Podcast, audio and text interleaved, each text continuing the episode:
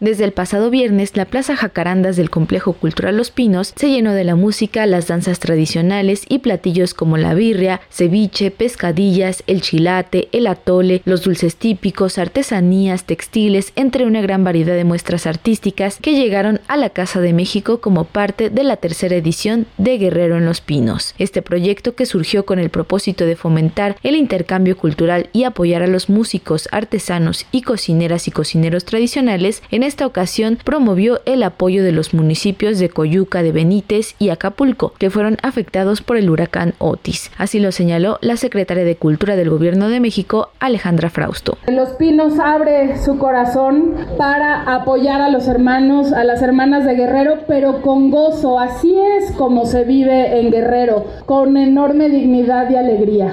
El puerto de Acapulco suele ser el lugar en donde se detona la economía de los 81 municipios de Guerrero. Es ahí en donde se vende la artesanía de todas las regiones. Y por eso es tan importante que inviten a conocer Guerrero, a comprar, a nunca regatear a un artesano y llevarse un tesoro hecho por las manos guerrerenses a su casa. Así van a estar apoyando Acapulco, así van a estar apoyando a todo Guerrero.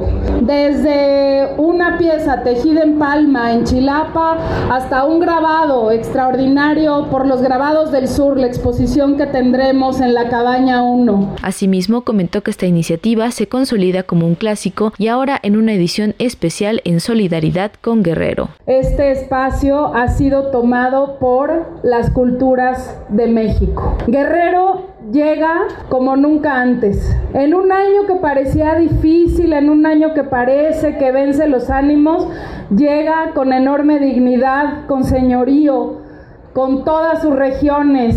Este espacio está abierto para las expresiones artísticas de todo México, pero en especial ahora queremos concluir el año con un hermoso gesto de solidaridad con Guerrero. ¡Que viva Guerrero! ¡Que viva Guerrero! ¡Fuerza Acapulco! Además de esta muestra de solidaridad, se programó para la tercera edición una serie de presentaciones editoriales, conciertos y una muestra de las distintas danzas que forman parte del patrimonio vivo de México, algunas que llegaron por primera vez a Los Pinos. Una de las tradiciones más importantes en Guerrero, el Paseo del Pendón en Chilpancingo. Y ahora tuvimos el privilegio de ver una especie del paseo del pendón aquí, con todas las danzas que se dieron lugar aquí en los, en los Pinos, en Chapultepec. Para Radio Educación, Pani Gutiérrez.